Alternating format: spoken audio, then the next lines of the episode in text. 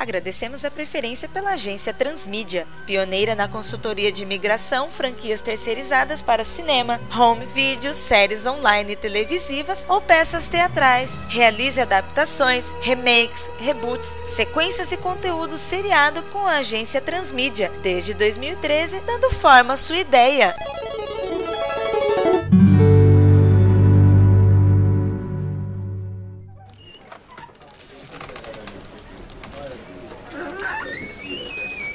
Bom dia, senhores. Bom dia. Bom dia. Hoje a gente tem um grande desafio. E esse desafio vai ser falar sobre Street Fighter aquela franquia de pancadaria que todo mundo conhece muito bem. Nosso cliente é um representante da Capcom e está querendo fazer uma coisa bem diferente do que já foi feito em outras adaptações audiovisuais da série Street Fighter. Ele está querendo fazer uma animação acima de 13 anos, então a gente já pode pegar umas temáticas um pouco mais contemporâneas, adultas e sérias sobre o Street Fighter. E é uma computação gráfica estilo Max Steel que temos hoje aí, né? Então tem bastante textura, tem bastante movimento, algo bem bem natural, bem orgânico. E para luta isso vai ser muito legal. Sim, bacana. Tem potencial a ideia. Já trabalhamos juntos outras vezes, vocês me conhecem, sou Vitor Hugo Mota, do Departamento de Criação. Eu, Leno Correia, Departamento de Fontes e Pesquisa. Sou o Moreira Neto, sou do Departamento de Planejamento.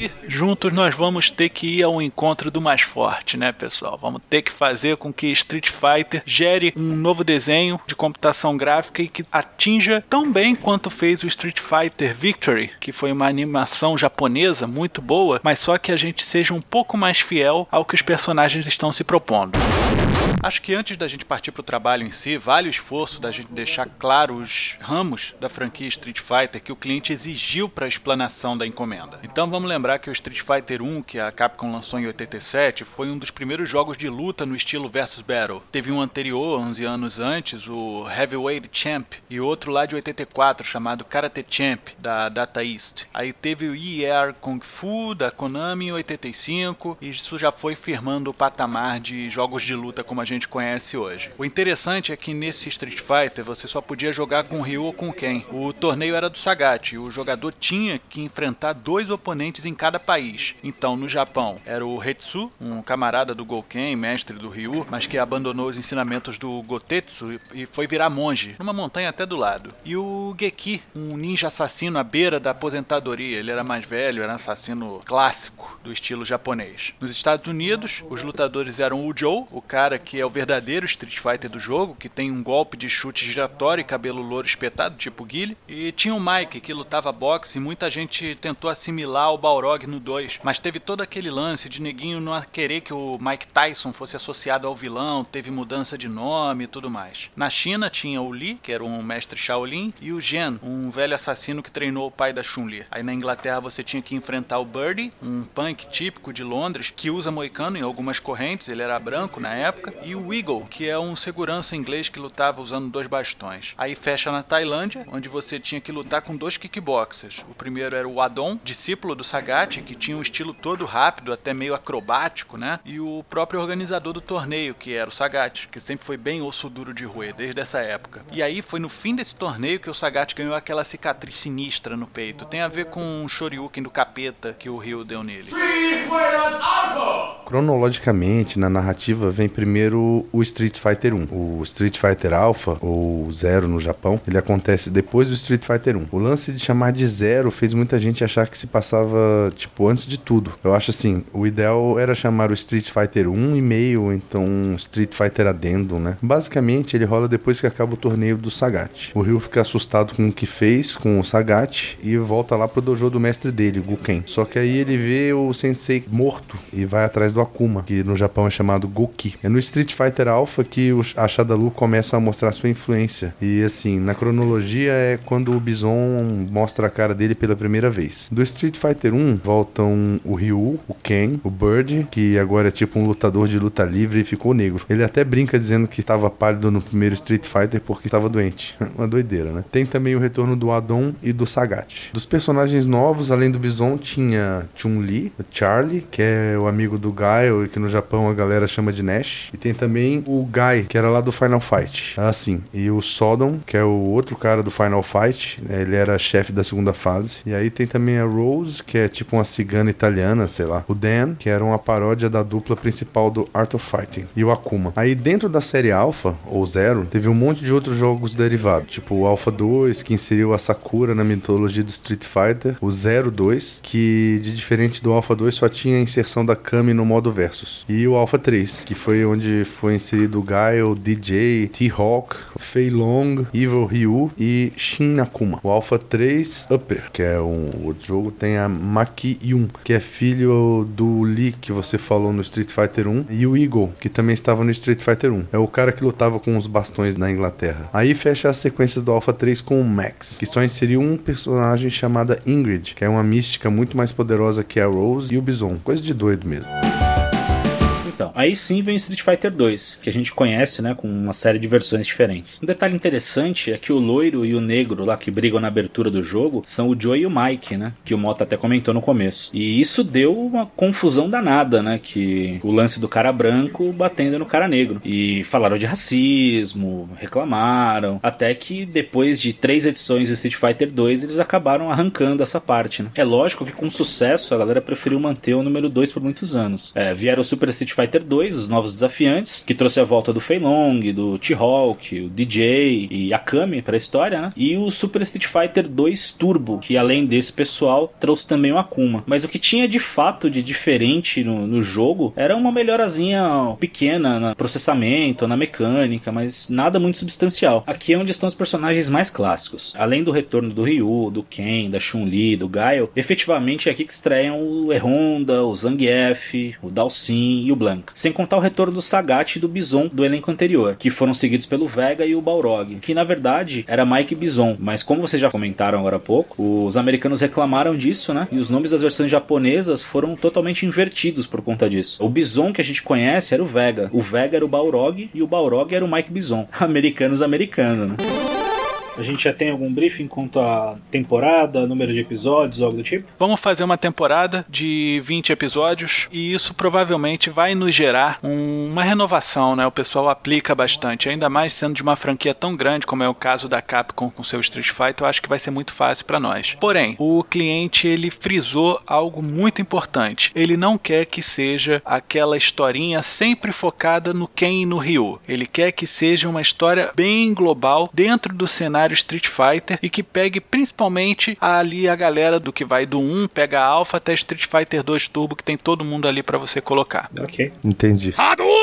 Bom, quando o Leno perguntou se tinha uma previsão já de quantas temporadas do anime a gente vai bolar e tudo, acho que é pra gente ter uma condição de dimensionar melhor um pouquinho o, que colocar em cada temporada, não é? Exatamente, essa é a ideia. Questão de personagem, se a gente vai ter mais ou menos tempo pra trabalhar, se a gente vai trabalhar mais background, se a gente vai entrar direto no plot principal, mais ou menos por aí. Quem joga Street Fighter quer ver porrada, né? A gente não pode fugir muito dessa querência dos nossos espectadores. Porém, eu acho que dá pra gente fazer muita história em cima disso. E em cima dessa pancadaria, a gente fazer uma história bem legal, que fundamente tudo isso. A gente pode começar focando os episódios nos personagens, só que eles interagindo com um pano de fundo. E logicamente isso veiculado com a Shadalu. É, então, na verdade, quando eu tava olhando o briefing antes da reunião, eu, dentro da proposta, e ainda mais agora que o Mota disse isso, eu tinha pensado alguma coisa, eu vou fazer uma comparação aqui, que eu acho que funcionaria principalmente usando a Shadalu como pano de fundo. De repente, se a gente fizesse uma história mais ou menos, eu vou usar como referência o 24 horas, só que ao invés daquelas cenas de ação de tiro, a gente transportar isso para umas cenas de ação de luta. Mas quando eu uso 24 horas como referência, eu digo daquelas histórias em camada, entende? Porque você, ah, a gente tem um plot, esse plot se resolve, mas ele era um subplot de um plot maior e a história vai se expandindo. Eu acho que seria legal trabalhar isso porque a gente trabalha com personagens de países diferentes. Então, teoricamente, cada personagem ou cada núcleo a gente trabalharia uma camada dessa história, entende? Não sei o que vocês acham dessa ideia. Eu acho Neto, interessante, particularmente falando assim. Para começo de conversa, o Monta já falou que vai ser faixa etária acima de 13, né? Significa dizer que a gente já pode dar uma complicada na trama também, não é? Não vai ser um desenho para criança. E é interessante Certamente. porque assim, se colocar só pancadaria, aí é melhor jogar o jogo, né? Ou então assistir os animes que já saíram, tem algum material. Acho que o que a gente pode fazer de diferente aqui é essa sua ideia mesmo. Até porque isso aprofunda os personagens mesmo, né? Exatamente, porque normalmente tudo que é feito de Street Fighter sempre tem um torneio como pano de fundo, que é um pretexto que eles têm para juntar todo mundo, que são de lugares do mundo diferentes, num lugar só. Facilita ali você ter a história principal. Agora, de repente, você trabalhar essa história em camadas, como o 24 Horas faz, você conseguiria trabalhar por núcleos. Então, por exemplo, lá, você tem uma parte da trama que se passa na América do Sul. Então, você vai pegar, de repente, aqueles personagens daquele núcleo, você vai trabalhar. Quando aquilo se esgota ou parece resolvido, você descobre que tem algo a mais por trás. E aí, esse algo a mais sempre pode remeter a Shadalu, que é a grande corporação, é o grande grupo que está por trás de tudo. Então, quer dizer, é uma forma de você amarrar, dando profundidade aos núcleos. E outra, uma coisa muito importante para deixar frisado nesse job é que Street Fighter não é o nome do torneio. O nome do torneio é World Warrior. Exatamente, que é inclusive no Street Fighter 1 é o que o Ryu ganha do Sagat no final.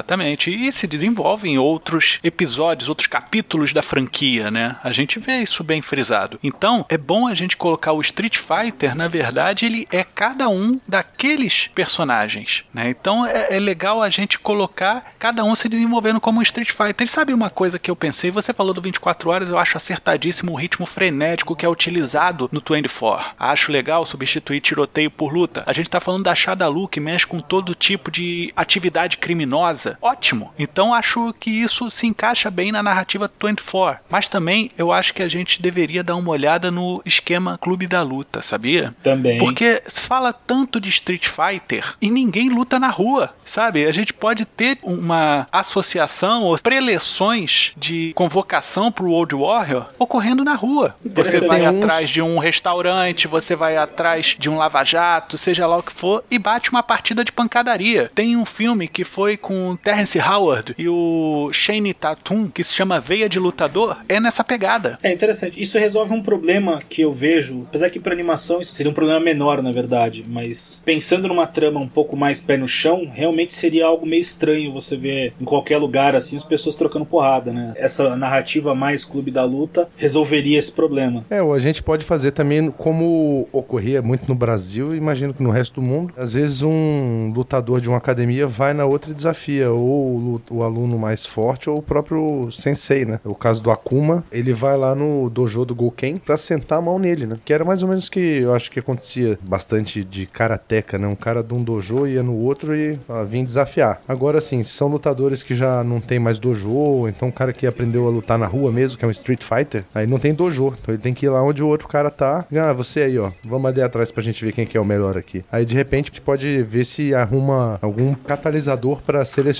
esse pessoal aí pro World Warrior, né? E a gente tem que dar uma olhadinha no seguinte, ô Leno e Neto, a gente tá fazendo um desenho pra criança. Então a gente não pode colocar uma gratuidade criança, que eu falo acima de 13 anos, tudo bem. Mas vamos assumir que essa faixa etária ainda são crianças, ainda recebem brinquedos. Aham. Ok? Então a gente tem que ter na nossa cabeça que a gente não pode simplesmente banalizar a luta. Eu acho que a luta tem que ser apenas uma transição entre história. Então o cara chegando lá e falando pro camarada que tá lavando um carro: Oi, eu vim aqui pra te desafiar e te enfiar a porrada. Sabe? Isso vai banalizar a luta. Isso vai acontecer em colégio, parquinho, no flipper. E não vai ser legal. Eles vão acabar caindo em cima. Sem, sem contar que Mas- isso dificulta a gente amarrar a história com um plot maior, assim, uma Shadalu da vida. Existe aquela história de que é o Bison que organiza o World Warrior, né? Aliás, a história não, isso é parte do cânone, né? Pode ser que ele também incite os lutadores a lutar entre si, pra fazer essa seleção de quem vai pro evento. Eu acho ótimo. E outra, o Bison, ele é um grande ditador. Ele sabe que ele é ruim. Ele tá querendo colocar a Shadalu sendo, na verdade, a lei máxima. Que Shadalu, o pessoal já falou até que é, é uma versão tailandesa de Shadow Law, né? A lei das sombras. Aham. Ele tá querendo colocar tudo abaixo dele. Ele quer mandar em tudo. E o World Warrior, a gente pode fazer como uma seleção de soldados para a grande World War que ele vai fazer. O Bison, na verdade, ele é um cara que possui uma energia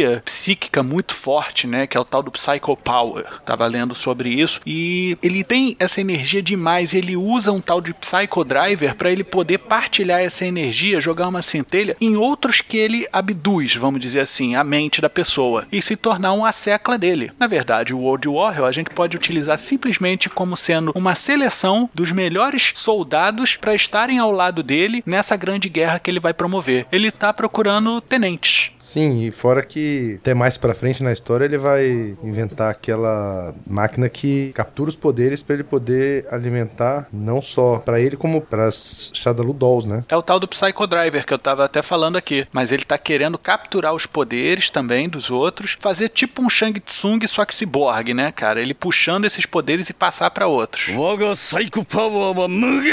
Mas eu acho que antes da gente partir para esse grande plano, a gente tem que mostrar que na verdade o Bison é sim o nosso maior inimigo, ele é o grande antagonista dessa série, mas a gente tem que abordar o Bison como sendo também um grande narcotraficante envolvido com prostituição, escravas, sequestros, tudo que é contra a lei. E eu acho que isso é a cara do Bison, é a Shadalu. E isso dá todo o clima 24 que o Oleno estava falando. Uhum. Uma coisa que me passou pela cabeça, que talvez, eu não sei, seja um problema pra gente juntar essas duas ideias, se a gente trata a questão do campeonato, etc., da escolha dos tenentes, como é que a gente vai fazer para casar isso com a motivação das personagens? Porque, teoricamente, o objetivo do Bison é um objetivo nefasto, é um objetivo ruim, e que, pelo que eu entendi, vai ficar claro desde o começo. Mas as pessoas que estariam, teoricamente, ali concorrendo a esse posto, elas não saberiam da motivação dele, porque, como o público é infanto-juvenil, a gente, teoricamente, tem que trabalhar bem essa questão do bem e mal, né? Por mais que uhum. tenha uns tons de cinza, assim, a gente tem que ter isso mais ou menos definido pelo perfil do nosso público, né? A gente não pode deixar tão cinza assim para não,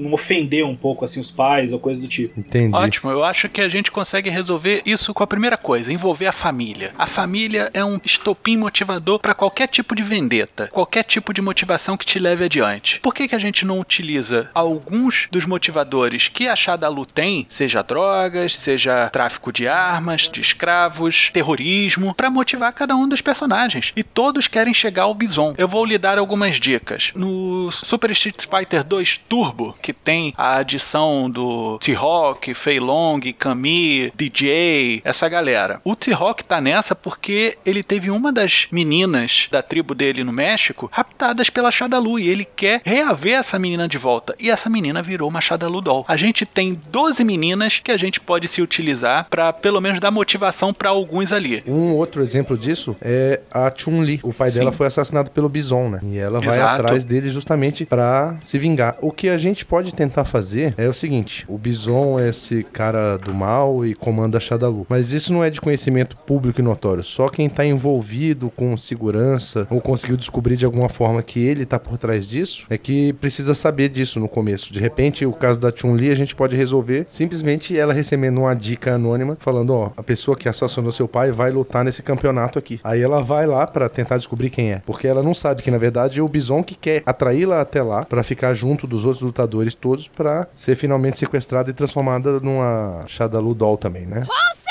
É, então, no próprio Cânone você tem isso. O Guile, por exemplo, a motivação dele é vingar um parceiro dele que foi morto lá pelo Bison. Algumas motivações ficam fáceis. O que eu quis dizer é o seguinte: essas pessoas estão indo para pegar o Bison, desde o princípio elas estão usando teoricamente o campeonato para chegar no Bison e se vingar dele ou prendê-lo, enfim, o que quer que seja, ou esse campeonato vai acontecer sem que as pessoas tenham isso muito claro, entendeu? Porque em alguns personagens essa motivação é muito clara, como o Guile, como a Chun-Li, mas mas para outros, se a gente não for usar a clássica desculpa que é só um campeonato de arte marcial para ver quem é o campeão, se a gente quiser dar uma incrementada nessa história, trazer mais camadas, pode ser uma dificuldade a gente encaixá-los nesse campeonato sem essa motivação, entendeu? Por isso que eu coloquei o esquema Clube da Luta, Leno. Porque aí a gente pode fazer como fizeram também nos Infiltrados. Lembra que o Leonardo DiCaprio, para entrar lá, tinha uma motivação, ele tinha uma missão lá dentro. Pô, ele deixou requebrar o braço dele, né? O Jack Nicholson quebrou o braço dele de novo. Esse esses são sacrifícios que pessoas que sabem que esse torneio está envolvido com o Bison, eles correm esse risco. E também tem os outros que estão ali achando realmente que aquilo ali é um grande torneio, um campeonato, que no final eles vão ser recompensados. Entendi. Rola na boca miúda, muita coisa tá aí nesses becos. Por exemplo, a gente pode utilizar muitos personagens ali de Street Fighter Alpha, do próprio Street Fighter 1, como personagens que estão nessa daí, não para correr atrás do Bison, não. Estão ali realmente para sparring, entre aspas, dos episódios. Vamos dizer que seja o Gilly tá procurando informação e encontra o Birdie, que tá por lá, e ele fala: Não, negócio é o seguinte, eu não vou brigar contigo que eu tenho mais o que fazer. Ah, mas eu tenho que brigar com você, que senão eu não sou convocado para entrar lá no World Warrior, não vou ganhar o prêmio. Aí ele ouve o World Warrior, ah, é isso que tá acontecendo aqui? Aí ele aceita, vai e briga. Entendi. Aí ele entende, é, é tudo uma investigação, tudo tem um motivo. O Gilly tem a motivação do Nash, é vingança, fora que ele também é um representante das Forças Armadas. O Ryu, pensei numa coisa interessante porque ele tá preocupado com o poder negro dentro dele ali, né? O Satsui no Hadu, um negócio assim, eu não lembro ao certo. É um poder dentro dele que é o lado negro da força do Hadouken. E ele soube que existe um cara que manipula toda a Shadalu, que ele tem um poder maligno e que controla esse poder. E ele tá querendo entender como é que esse cara conseguiu isso, qual é o nível do poder e no que, que ele pode se transformar se ele sucumbir a esse poder. Que na verdade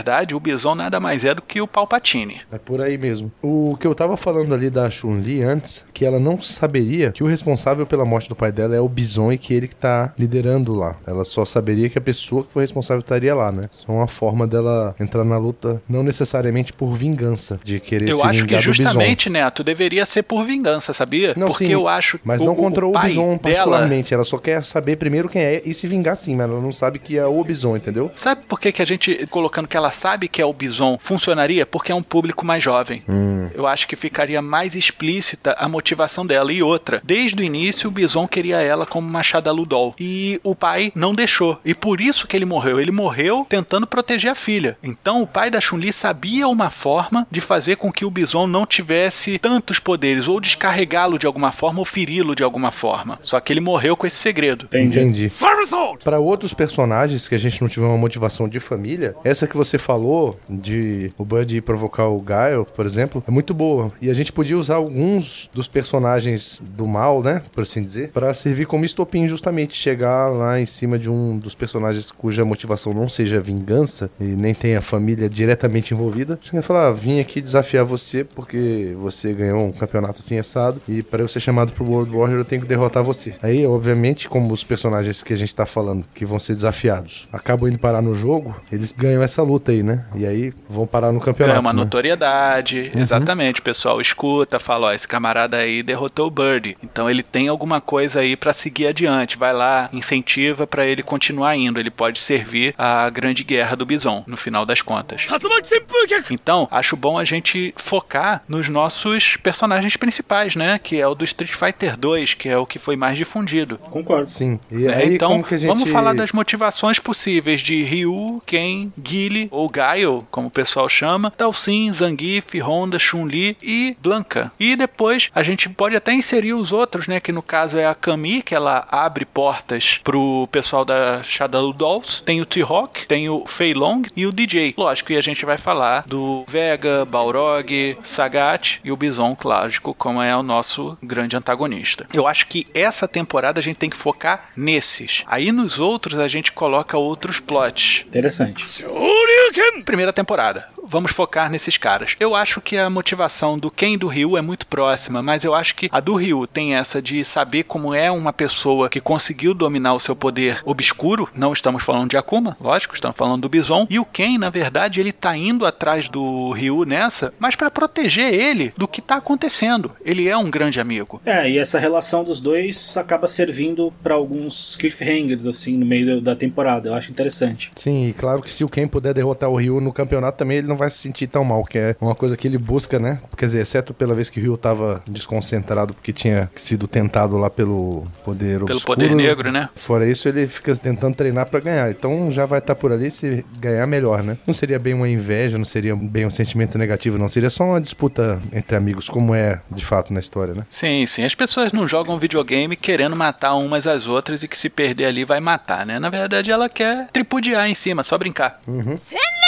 Chun-Li era para ser o Machada Ludol e foi protegida pelo pai e esse foi morto pelo Bison. E ela tá indo atrás do Bison justamente como o Bison queria, para transformar ela na sua última Shadaludol. Lembrando, são 12 Shadaludols, cada uma para um mês do ano, sendo que a Kami, ela não é uma Shadaludol de mês. Ela é uma Shadaludol que vai ser um vessel, né? Ela vai ser um receptáculo para a energia do Bison. Teoricamente, para isso ela está sendo criada. Tá, e a gente vai usar o, o cânone da da Chun-Li, que ela é da Interpol, coisa do tipo, a gente vai deixar isso de lado. Eu acho que se a gente colocar ela mais jovem, fica mais empático com o público feminino. E se a gente colocar ela muito adulta, não vai convencer muito, sabe? Eu acho que ela não deveria ser uma agente da Interpol, mas ela pode ser muito bem uma menina muito esperta. Ela pode utilizar o distintivo do pai, que tá por ali na cabeceira, o pai falecido, para ela conseguir abrir algumas portas. Sim, e nada impede que ela no final da primeira temporada seja de fato convidada para integrar Interpol, né? Aham. É, exatamente. Embora não aconteça dessa forma na Interpol de verdade, né? Mas a gente tá falando do mundo meio distópico, né? Então acho que dá pra passar fácil.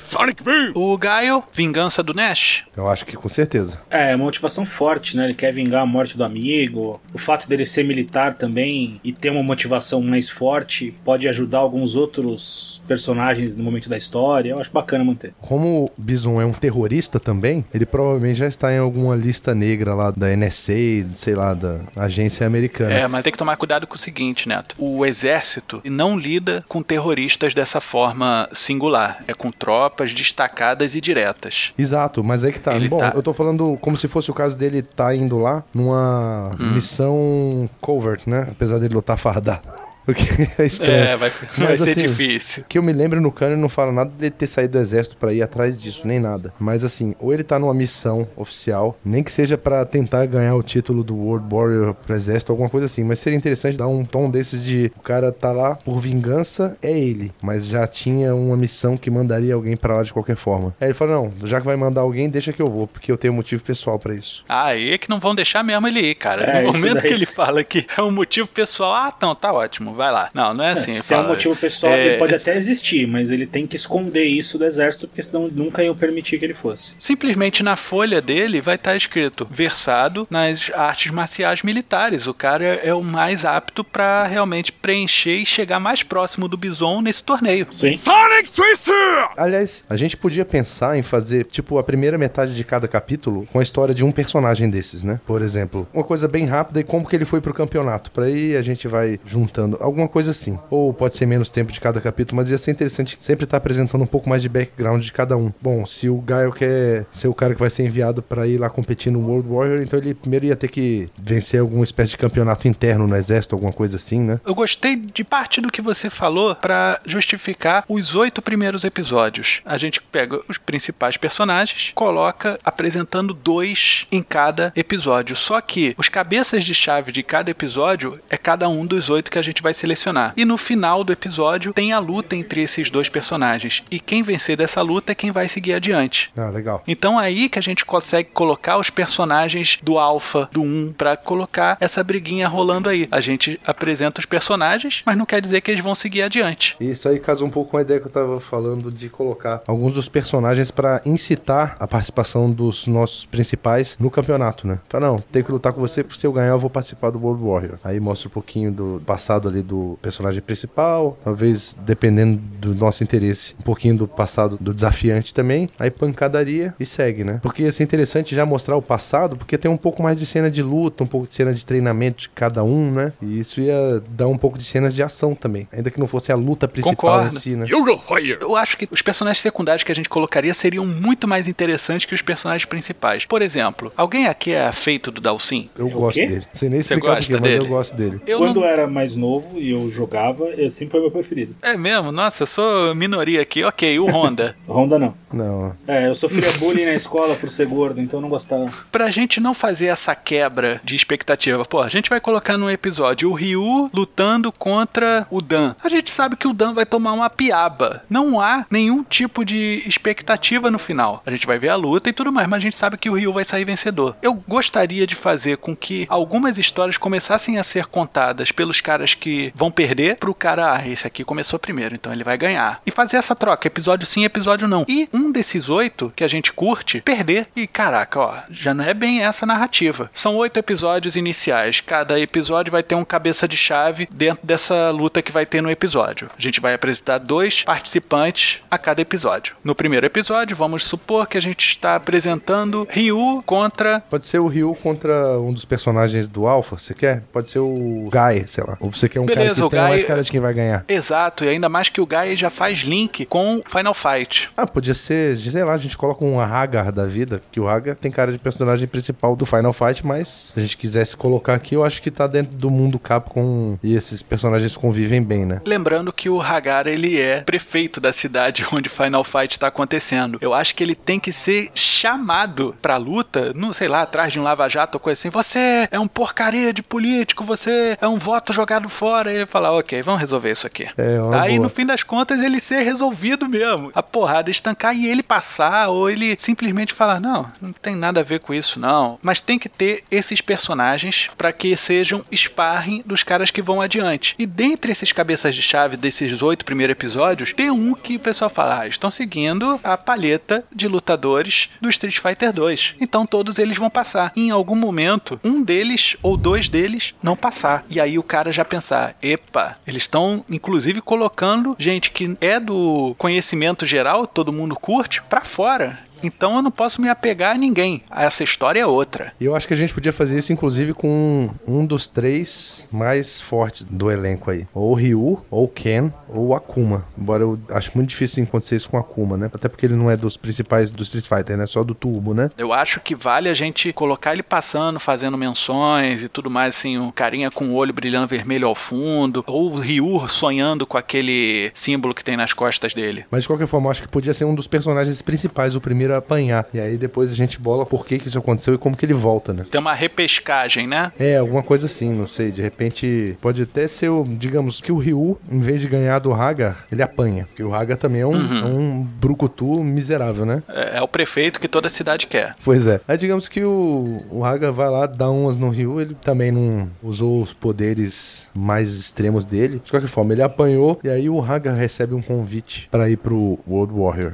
De repente, não ele pode fala, ir, eu não né? posso deixar a minha. Não posso deixar a- minha a- cidade, Meu secretariado. É, uma boa. É, uma aí, boa. De repente o Haga fala: Não, não posso ir. Eu vou mandar esse camaradinho aqui, que é o namorado da minha filha, o Guy. Ele vai lá no meu lugar. Ele me representa lá. Aí no outro episódio, de repente, o Guy fala: Não, eu não posso ir. Porque quem ganhou do Rio foi você. Então eu vou lutar com ele. Aí sim o Rio senta a marreta e vai. Quem funcione talvez nessa proposta seja o próprio Dalsin, porque o Dalsin ele é pacifista. De repente ele pode se ver incluído na trama e por algum motivo extra campeonato, e aí a hora que chega lá e ele descobre que é um campeonato de luta, talvez ele se negue aí ou algo do tipo. Ah, mas porra, pera aí. Ele tem um monte de técnica de luta e ele não gosta de luta de jeito nenhum. É que na verdade a história do Dalsin ele, ele é pacifista, ele não é um, um lutador, ele é mestre de yoga, mas quando ele entra no campeonato, ele entra porque ele é de um vilarejo muito pobre e ele entra pra angariar dinheiro pra comprar comida pra vila dele. Então assim, ele entra por um motivo totalmente externo, assim, só pelo dinheiro mesmo. Mas o personagem Dalsin é pacifista. Olha, eu acho que a motivação do Dalsin tem que ser tipo o daquele vilarejo do Templo da Perdição do Indiana Jones, hein? Ele ter alguma coisa sagrada que foi pega pela Shadalu e ele tem que reaver aquilo porque eles acreditam que a prosperidade da tribo dele, lá das castas dele, não prospera por conta da ausência desse artefato. Pode ser inclusive uma peça-chave pro Psycho Driver funcionar. Sim, pode ser, faz sentido. Então ele já tem motivo pra entrar e brigar. Ou ele, na verdade, lutar contra o Hagar e o Hagar se compadecer. Você tá falando dele lutar e ganhar ou dele lutar e perder? Dele lutar e perder. Aí nessa o Hagar, eu nem sabia que eu tava aqui nessa. E na verdade o Dalsin, ele recebeu a notificação e falou assim: olha, pra você ir pro World Warrior e tudo mais, você tem esse desafiante. E ele vai e desafia o Hagar. Muito a contragosto. E vai e luta. E o Hagar fala: eu vou lutar com você, cara. Eu vou te quebrar todo. Eu vou acabar contigo. E acabou que o Dalsin vai usa os poderes, vai lá e faz e acontece. E o Hagar se emputece, escova o caveirinha na porrada e ele se lamenta. Bom, você venceu de maneira honrada e tudo mais, e eu não tenho como ir adiante. Eu só queria salvar o meu povo e tudo mais. Aí o Hagar, aí, cara. Eu nem quero ir nesse lugar que você tá querendo ir. E você tem motivos pra isso. Olha só, eu vou te ajudar. E o Hagar patrocina, vamos dizer assim, o Dalsin. Interessante, dá, dá um bom plot, um plot consistente. Ele dá um plot consistente, mas só que tem um detalhe, né? Quem tá observando quem ganhou e quem perdeu é a Shadalu. É, tem isso também, né? Só que aí o cara vai falar, não, eu não vou não, eu vou mandar o Dalsin. Vai porra nenhuma. Quero os melhores lutadores, não quero É, os tem melhores isso também, motivos, tem né? isso também. É, e, Mas na verdade pode isso também. pode, isso não precisa ser necessariamente explícito. Esse diálogo ele pode acontecer, por exemplo, o diálogo da motivação, uma coisa do tipo durante a luta, e essa parte do Hagar desistir pode ser tipo um pensamento dele durante a luta. E aí de repente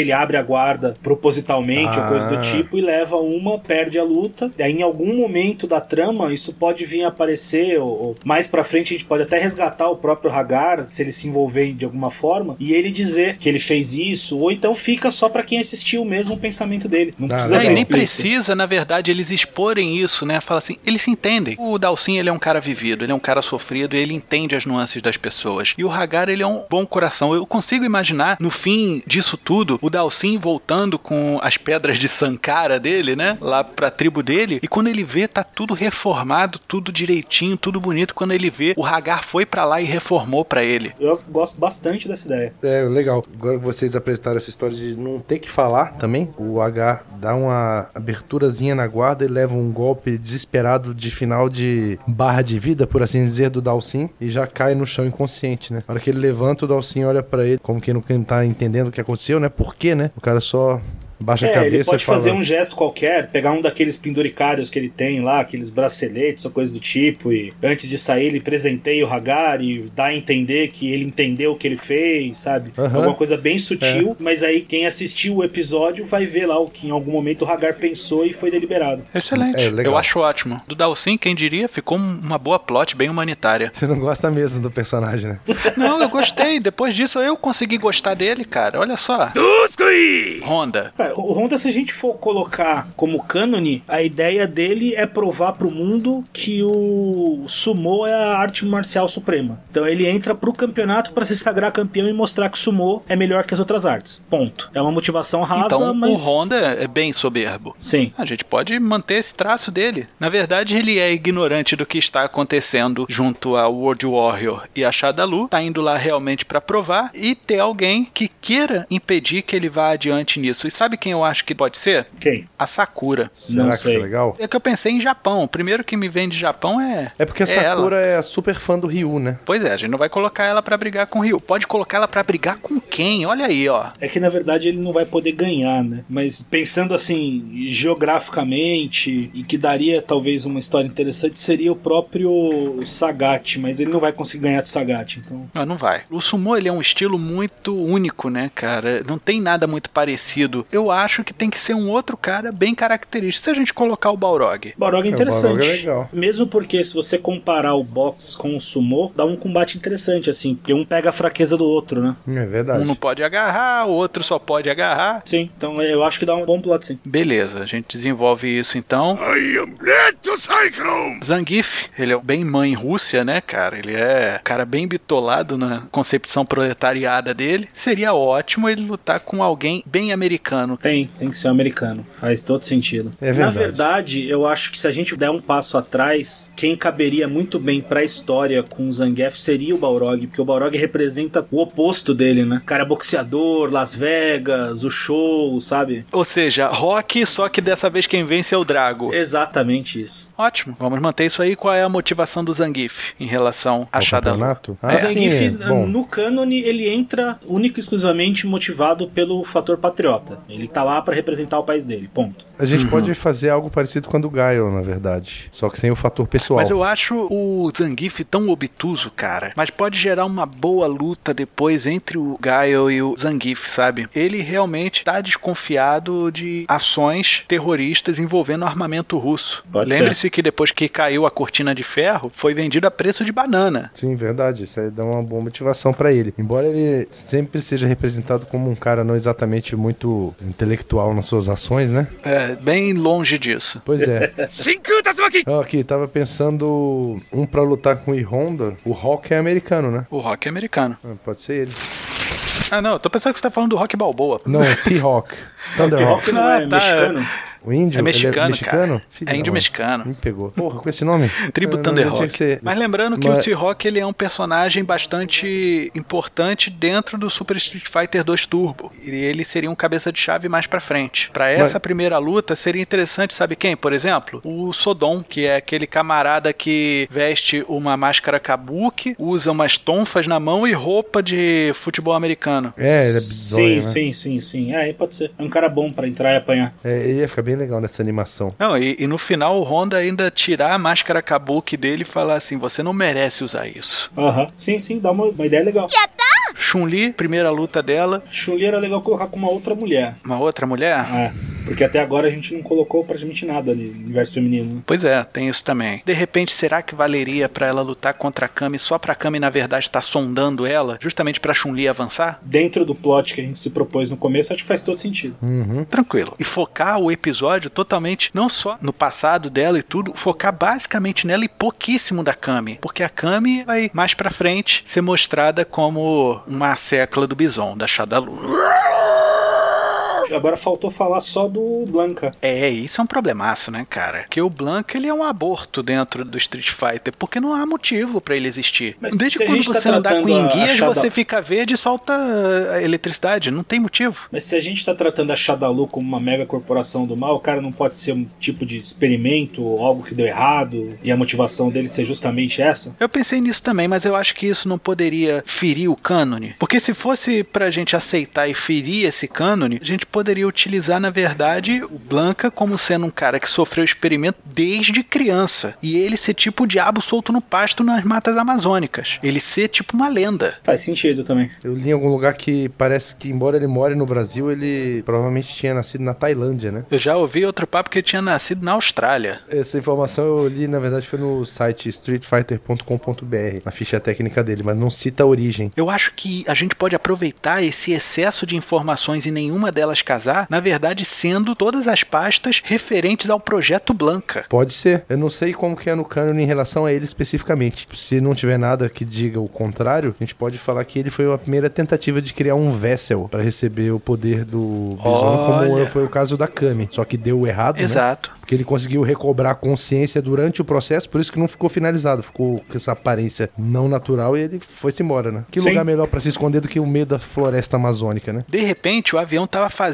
o transporte dele e passou por cima da floresta amazônica, ele conseguiu se livrar do que estava prendendo ele, fez com que o avião caísse, ele brigou com todo mundo lá dentro e desde então ele vive na floresta amazônica. Sim. É, faz sentido. Faz sentido, até porque ele luta com. Ele tem umas correntes nas pernas, né? Que nunca tirou. Olha, isso é muito bom, cara. Olha só, parabéns, Neto. Só fica difícil de explicar um negócio. Não tinha um negócio, umas falas dele, alguma coisa da mãe dele, não? Cara, e se a cientista se apresentou a ele como mãe? Ah, legal, é sim. É, dá até pra trabalhar alguma coisa como perda de memória e a única referência que ele tem é a mãe dele, uma coisa meio Wolverine, assim. E aí com é, o tempo Exato. dá até plot para avançar na história isso, ele recobrar a memória, ou aparecer alguém que tenha trechos dessa história dele e que vai trazendo isso aos poucos. Acho que funciona bem isso daí. Ah, legal, hein? E outra, a pessoa que incita ele a lutar apresenta uma foto da mãe dele falando aqui, ó, tem um bom motivo para você lutar comigo. Puts, Faz sentido. Massa. Aí sim o cara saiu da floresta para ir atrás do bison. E quem vai ser o cara que vai lutar contra ele? Tem que ser alguém da Shadalu. E eu te digo quem? Rolento. É dar uma briga boa, né? Ele é capanga do Final Fight, ele foi personagem lutador e ele tem todos os motivos para estar ali na região da Amazônia, né, cara? É aceitável. Sim, principalmente e... porque ele pode estar lá numa missão para recuperar o Blanca, né? Exatamente. Faz Por sentido. isso que ele apresenta fotinho, apresenta o convite e tudo mais e vai, acabou. Bem legal.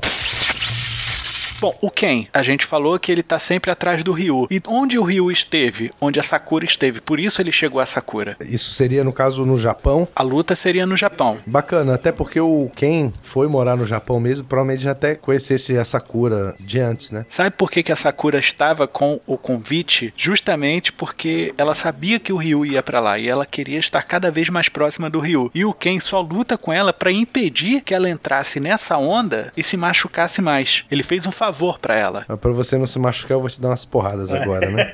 De leve. Mas a minha é com carinho, né? O de lá você apanhar de verdade. A de lá vai ser pior. Ele pode até falar isso. Ah, mas você me bateu. Se você continuasse, ia ser pior. É verdade, ia ser bacana assim. E aí ele pega o convite e fala: Bom, agora eu vou ao seu encontro, Rio. E vai.